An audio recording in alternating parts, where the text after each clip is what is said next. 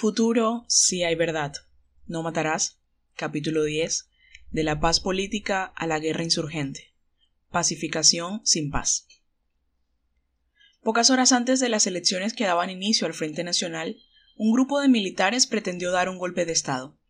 Las tropas leales a la Junta Militar y al inminente nuevo presidente, Alberto Lleras Camargo, apaciguaron la tormenta temporalmente, pero quedaba claro que Lleras no tenía garantizada la, la, lealtad de los militares. Este era apenas uno de los tres principales desafíos del Frente Nacional. El segundo era la persistencia de la violencia. Para entonces se calculaba que había 200 grupos armados, la mayoría de ellos considerados bandoleros. Y el tercero consistía en que una parte importante del sector rural, sobre todo en el centro del país, estaba destruida física y moralmente por la guerra. Colombia necesitaba una especie de plan Marshall para su reconstrucción. El problema era que el precio del café, que representaba el principal ingreso para la economía, estaba cayendo y el déficit fiscal iba en aumento. Para el año 1962, del archivo de la Presidencia de la República se analizaron los reportes oficiales entregados al presidente Alberto Lleras Camargo sobre las zonas de violencia, así como la presencia de las llamadas cuadrillas de bandoleros, registrándose tres categorías cuadrillas en actividad, cuadrillas en receso y focos de agitación comunista. Estas cuadrillas se definían para la época como fracciones irregulares que no podían ser consideradas como guerrilla, sino como delincuentes bandoleros. Apenas una semana después de ser elegido, el 9 de mayo de 1958, Lleras Camargo expuso frente al cuerpo de oficiales del ejército las bases de la relación entre el poder civil y militar durante su gobierno. En su famoso discurso del Teatro Patria, los llamó a mantener la disciplina y alejarse de la política. La política es el arte de la controversia por excelencia. La milicia, el de la disciplina. Cuando las Fuerzas Armadas entran a la política, lo primero que se quebranta es su unidad, porque se abre la controversia en sus filas. El mantenerlas apartadas de la deliberación pública no es un capricho de la Constitución, sino una necesidad de su función. Si entran a deliberar, entran armadas. No hay mucho peligro en las controversias de civiles cuando la gente está desarmada. Pero si alguien tiene sus órdenes para resolver la disputa, cuando ya carezca de argumentos o pierda la paciencia, una ametralladora, un fusil, una compañía o las Fuerzas Armadas irá todo a los extremos. Se volverá más violento, será irrazonable, no buscará el entendimiento, sino el aplastamiento, y todo acabará en una batalla. El discurso fue más allá y les dio a los militares la responsabilidad sobre sus actos. Si el ejército, la marina, la aviación, la policía se engrandecen, como yo creo que ocurrirá, si se hacen más dignas de admiración y el respeto de los colombianos, será porque han adquirido por sí solas ese título, sin presión, ni intriga, obstáculos por parte del gobierno. Si fallan, será solo su culpa. Así entiendo yo el gran contrato recíproco entre el gobierno civil y las Fuerzas Armadas. Pero ese poder que adquiría el estamento militar, al obtener el monopolio de las armas, se regularía bajo las lógicas internas del honor, la disciplina y la justicia militar. Las faltas serán juzgadas por las Fuerzas Armadas, como lo disponen los reglamentos y los códigos. El gobierno exigirá inflexiblemente que haya justicia, que no haya impunidad, que no haya complacencias, ni tolerancias, ni personalismos. Pero confiará a las Fuerzas Armadas su propio honor, su disciplina, su eficacia. El gobierno próximo defenderá en el campo político a las Fuerzas Armadas contra cualquier ataque, contra todo agravio, contra toda injusticia. Ya he dicho que considero que es injusto y aberrante que mientras los civiles se perdonan, se amnistían y se abrazan y borran todos los agravios que se hicieron, haya quienes piensen que se puede atacar a miembros de las Fuerzas Armadas por acciones que condujeron bajo órdenes superiores del gobierno en condiciones tremendas de peligro y en medio de una situación de locura y confusión colectivas. Si hay algo que castigar, que depurar, que corregir, se castigará, se corregirá, se depurará por las propias Fuerzas Armadas, por su justicia, por las reglas de su disciplina excepcional y no con intervención de acciones políticas parciales y parcializadas. El discurso del Teatro Patria puede considerarse el segundo pacto del Frente Nacional, ya no entre partidos, sino entre estos y las Fuerzas Armadas. Un pacto que dividió las aguas de la política y el orden público, y delegó la política de seguridad en el estamento castrense y lo acompañó además, como lo expresó el propio Lleras, de privilegios, honras, fueros que no tienen los demás ciudadanos comunes. Si bien así se alejaba el riesgo de un ruido de sables, se convertía a los militares en un cuarto poder. En las décadas siguientes, esta separación se convirtió en frente de disputas durante los procesos de paz y las treguas, y excusa para alentar la impunidad. Esta delegación del orden público originó también una ambigüedad en el manejo de los conflictos sociales, dado que bajo este concepto se cubre desde un ataque armado hasta una huelga.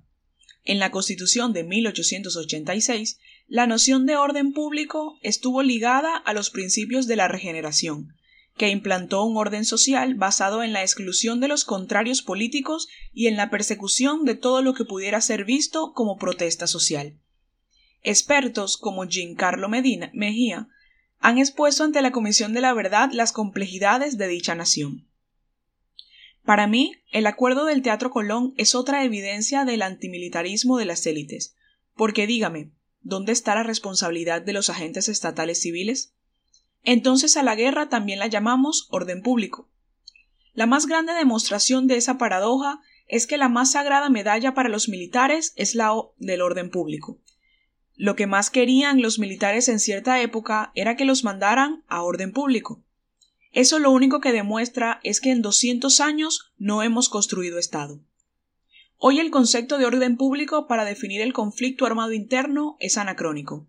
Sin embargo, como el Frente Nacional daba por terminada la guerra, sus líderes entendían la violencia persistente como algo residual. Esto también se explica, en parte, porque fue el 8 de junio de 1977 que las naciones, incluida Colombia, firmaron los protocolos adicionales primero y segundo de Ginebra, que obligaban a usar el derecho internacional humanitario, DIH, para regular los conflictos armados internos. Sin embargo, Colombia se demoró mucho en ratificarlos, casi dos décadas después, y aún más en aplicarlos, pues durante años el Estado se negó a reconocer la guerra como una realidad política y mantuvo el trato a sus adversarios como criminales. La paz se había pactado y decretado, por lo que el gobierno dio por restablecido el orden en algunas partes del territorio y suspendió el estado de sitio en otras. Pero la concordia aún estaba lejos. Solo en 1958 hubo una tasa de 49 homicidios por 100.000 habitantes, una cifra altísima si se compara con la de 2016, año en el que se firmó el acuerdo de paz entre el Estado y las FARC-EP, que era de 24 por cada 100.000 habitantes. Observado en perspectiva, el desafío que tenía el Frente Nacional era mayúsculo. Los grupos armados que persistían en las regiones fueron etiquetados en el discurso oficial como cuadrillas de bandoleros, aunque un informe de la CIA del 7 de enero de 1960 las definió como una tendencia predominantemente criminal con un importante potencial de transformación en violencia subversiva. Un mayor del ejército relató a la Comisión de la Verdad su visión. Empiezan a crecer con esa idea de sostener la violencia incentivados, por una parte, por gamonales de la región del partido opuesto.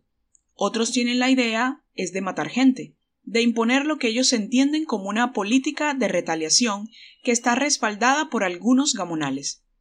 Sin embargo, Gonzalo Sánchez y Donny Mertens, en su libro Gamonales y Campesinos, reconocen que los bandoleros también tuvieron un carácter político en la medida en que contaron con apoyo de pobladores, instauraron órdenes sociales y construyeron alianzas con gamonales a quienes les servían como operadores de violencia. Según Ugarriza y Pavón, al final fueron abandonados a su propia suerte cuando las élites políticas nacionales decidieron unirse en una causa común, en tanto que ya no les eran útiles a sus propósitos. Esa porosa línea entre prácticas criminales y usos políticos de la violencia ha sido también una constante en la historia de la guerra en Colombia. La Comisión de la Verdad, a partir de testimonios y análisis de los hechos y los contextos sociohistóricos, ha podido establecer que personajes como los bandoleros se arraigaron en los relatos como sinónimos de asesinos, antisociales y opositores del orden político y económico, por lo que debían ser abatidos. Fueron liberales, conservadores y comunistas. Algunos hicieron parte de las primeras guerrillas y otros pertenecieron a los liberales limpios, que tenían relación directa con los directorios locales del Partido Liberal y con las Fuerzas Armadas. Estas últimas mantuvieron constantes enfrentamientos con las autodefensas comunistas que se habían acogido a la pacificación sin dejar las armas. Es importante considerar que las disputas entre limpios y comunes no eran solo venganzas personales, robo de ganado, cosechas cafeteras y o colaboración o enfrentamiento con las fuerzas militares. Las bases sociales de los dos grupos eran distintas.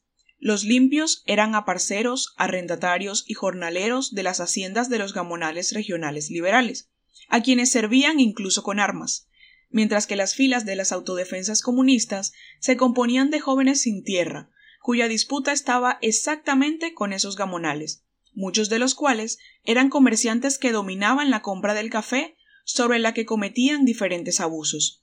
A propósito del Frente Nacional, el PSC decidió reconvertir la guerrilla en movimiento de autodefensa e impulsó su ubicación en algunas zonas de colonización. El personal militar fue licenciado con la condición de que sería llamado nuevamente a filas si la situación lo requería. Los grados militares y los nombres ficticios fueron abolidos, y a los combatientes que, desearan quedarse en el área de Marquetalia les fueron entregadas tierras. Las armas quedaban en posesión del partido. En 1958 se hicieron dos reuniones entre los líderes comunistas y el gobierno nacional en el sur del Tolima. En la primera, los comunistas plantearon ampliar el pacto del Frente Nacional con doce puntos, entre los que exigían el levantamiento del estado de sitio, la restitución de tierras y el fin de la violencia que mantenían los limpios contra las colonas agrarias.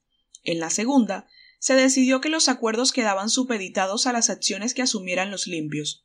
Los comunistas creían que los directorios nacionales y departamentales del Partido Liberal podían frenarlos si es que tenían la voluntad política de hacerlo. Lleras Camargo optó por combinar una agenda militar con una social y política. De inmediato le solicitó al presidente de Estados Unidos, Dwight Eisenhower, cooperación para fortalecer las capacidades de la fuerza pública. Al mismo tiempo, impulsó la Comisión Nacional Investigadora de las Causas Actuales de la Violencia y un programa de rehabilitación resucitó la reforma agraria que llevaba dos décadas moribunda y creó instituciones para el desarrollo social y democrático como las Juntas de Acción Comunal y el Instituto Colombiano de la Reforma Agraria, INCORA.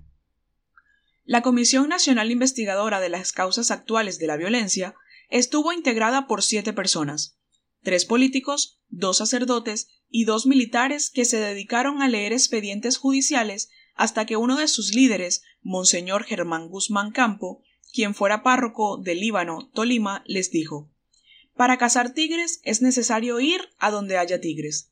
Si queremos investigar y frenar la violencia, vamos a donde están los violentos y hablemos con ellos donde sea. Así, esta comisión de 1958 dejó los escritorios, y durante nueve meses fue a las veredas, se entrevistó con cientos de víctimas y sobre todo con los denominados bandoleros. Cuando llegó hasta Marquetalia, uno de los lugares más controversiales para la época, se encontró algo fuera de lo común un refugio que albergaba a gente de todas las tendencias políticas, aunque deben someterse a un comunismo protector, paternalista que los obliga a asistir todos los lunes a la conferencia del comisario político encargado de la labor de adoctrinamiento. Esa comisión no entregó un documento final porque, como señaló uno de sus miembros, Otto Morales, no fue posible llegar a un informe consensuado entre sus miembros, así que la solución fue que cada integrante le contara al presidente sus propias conclusiones y dejara a su criterio las acciones a seguir. Sin embargo, promovió 52 pactos locales de paz y convivencia, cuyo papel para aplacar el enfrentamiento entre liberales y conservadores fue muy relevante. La principal conclusión de los comisionados fue que la violencia tenía un origen social, en la pobreza, el abandono y la desigualdad, lo cual hacía propensos a los colombianos a matarse entre sí. Una de sus recomendaciones fue reconstruir el país que había quedado devastado por la guerra. El siguiente mapa permite visibilizar las zonas del territorio nacional donde se presentó un mayor índice de casos de acción bélica para el periodo 1958-1977, son representativos los territorios que se mantuvieron en estado de sitio. En septiembre de 1958 también comenzó a funcionar la Comisión Especial de Rehabilitación, como un gabinete ministerial para asuntos de violencia que enfatizó en la construcción de escuelas y vías de penetración, atención a desplazados y distribución de baldíos, pero que se extinguió rápidamente por falta de respaldo político y, según consta en actas, por falta de recursos. De hecho, funcionó durante dos años, entre septiembre de 1958 y diciembre de 1960.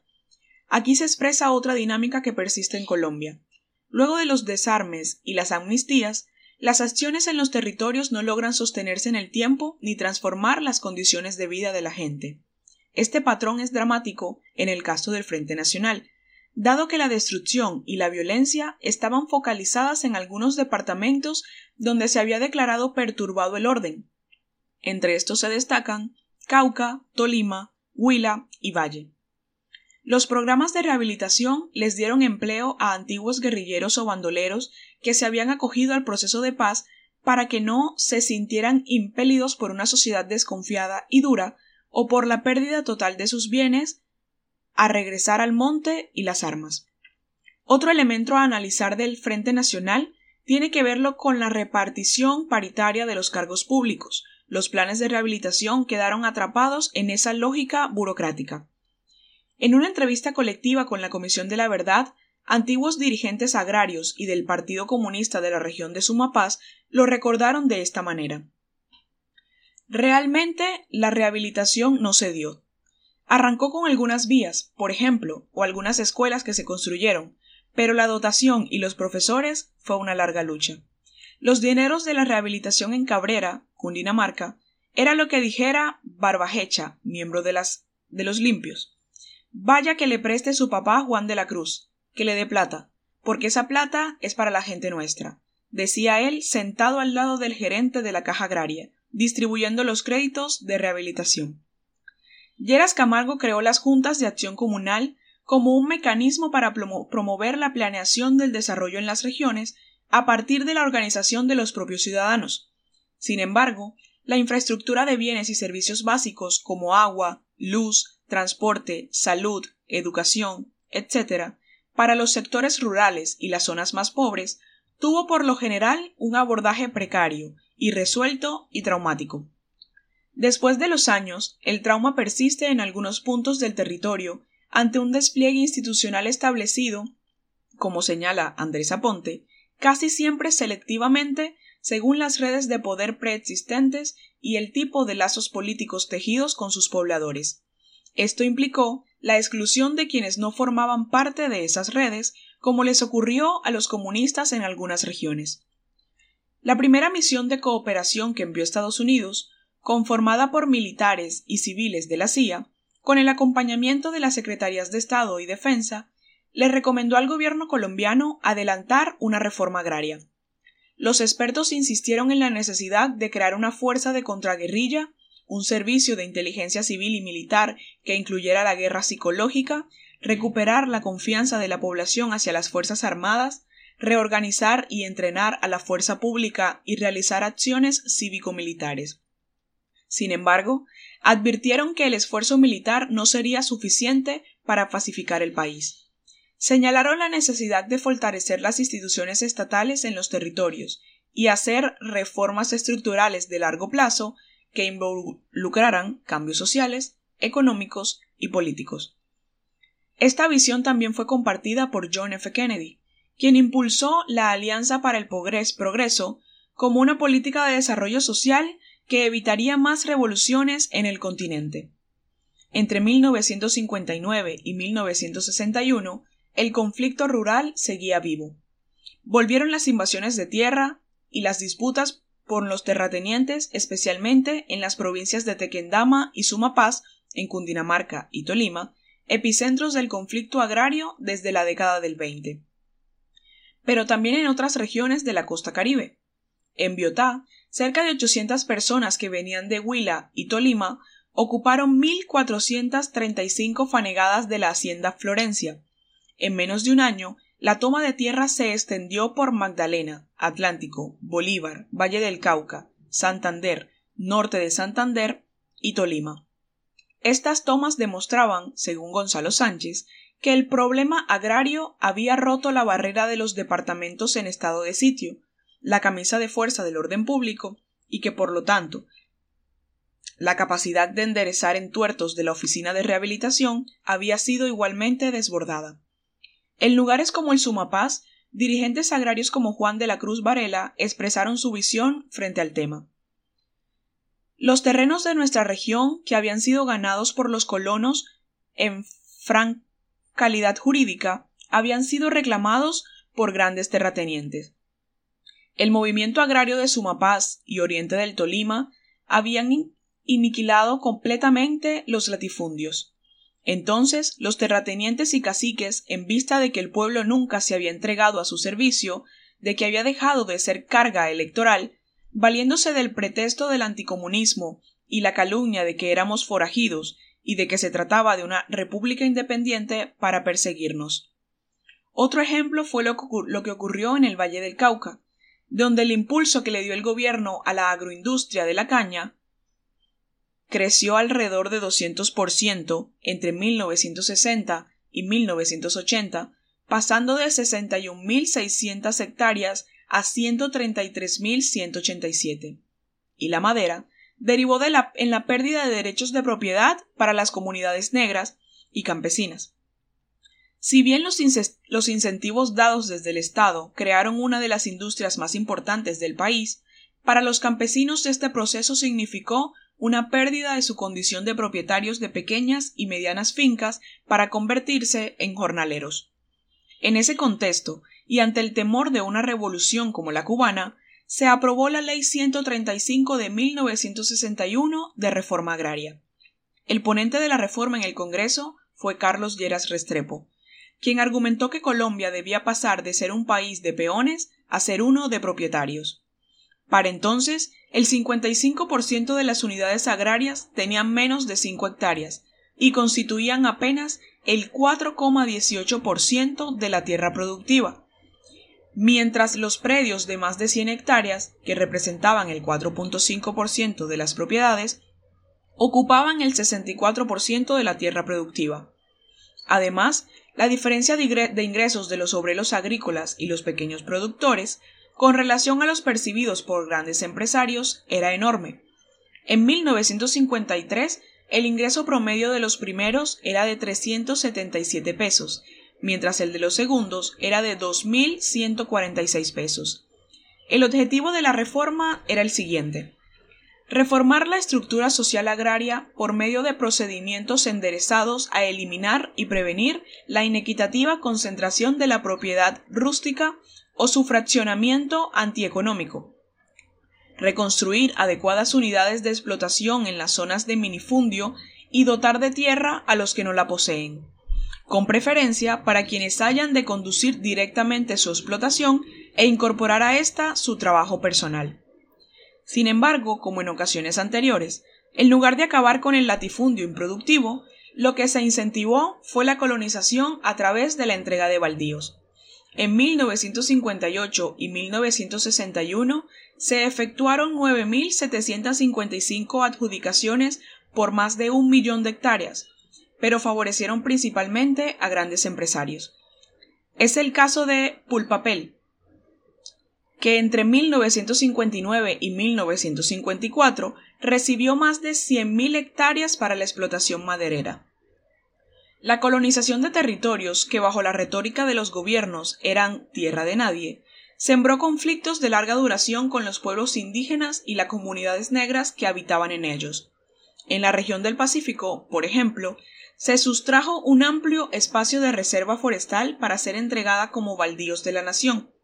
Gran parte de este territorio se desforestó con la explotación de maderas tropicales. Esta colonización se hizo a costas de la destrucción de valiosos ecosistemas, al tiempo que se demostraba, una vez más, la imposibilidad de modificar la estructura de la propiedad rural. Al respecto de tierras y conservación de recursos naturales, un líder social afrodescendiente recordó a la Comisión de la Verdad asuntos de tipo legal que desembocaron en ese momento no solo en procesos de colonización, sino en acciones de organización social. Los territorios en ese entonces eran de la nación. Nosotros no teníamos nada porque la Ley Segunda de 1959 había declarado baldíos nacionales los territorios en el Pacífico colombiano. Pero ya cuando empezamos a hacer todo el trabajo, empieza la gente a sentir pertenencia por lo que tiene. Si nosotros dejamos que el bosque se lo lleven las empresas, ¿de qué vamos a vivir? Empieza la comunidad, en el caso concreto allá en Puntas de Hokkaido, a tener ese sentido de pertenencia. Por su parte, los colonos del movimiento agrario comunista se habían desplazado hacia los llanos del Yarí, no obtuvieron títulos en este periodo, a pesar de que algunos de los departamentos de la Orinoquía duplicaron su población. Valga decir que desde aquellos años el Estado se ha propuesto, sin lograrlo, un catastro rural que permita conocer de manera transparente a los propietarios de las tierras. El 20% de las parcelas adjudicadas por el Instituto Colombiano de la Reforma Agraria, INCORA, estaban en el Tolima. James Henderson señala que en el valle del río Kundai los técnicos del INCORA construyeron escuelas y puestos de salud, mejoraron carreteras, establecieron cooperativas y asistieron a la redistribución de la tierra hicieron de Tolima el escenario de la reforma agraria del país, que se encontraba en proceso de reubicar a 600 familias campesinas en más de 10.000 hectáreas que eran propiedad de 31 hacendados.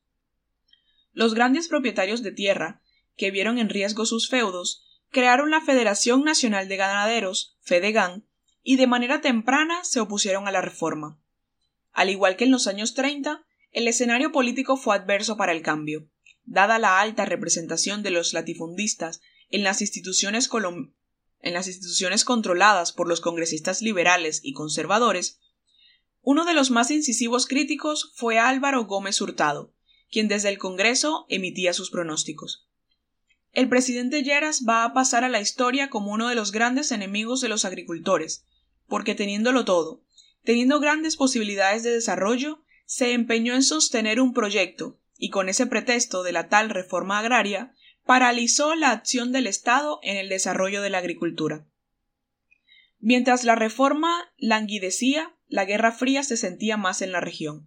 En agosto de 1961 se constituyó formalmente la Alianza para el Progreso, dejando por fuera a Cuba. Como respuesta, Fidel Castro anunció el carácter socialista de la revolución. Colombia, en cabeza de Lleras Camargo, se sumó a la cruzada anticomunista y rompió relaciones con Cuba, acusándola de financiar y armar a las guerrillas colombianas.